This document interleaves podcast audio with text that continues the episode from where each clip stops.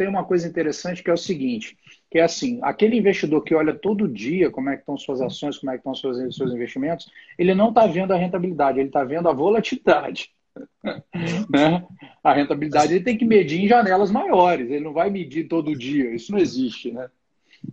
Exato, sem dúvida. É, e é o que acontece muito, né? Até porque é impressionante a quantidade de pessoas que não estão no mercado, que não estão na renda variável, por exemplo, que acreditam que investir em ações, não, não tenho tempo para isso. A pessoa não fala nem de conhecimento.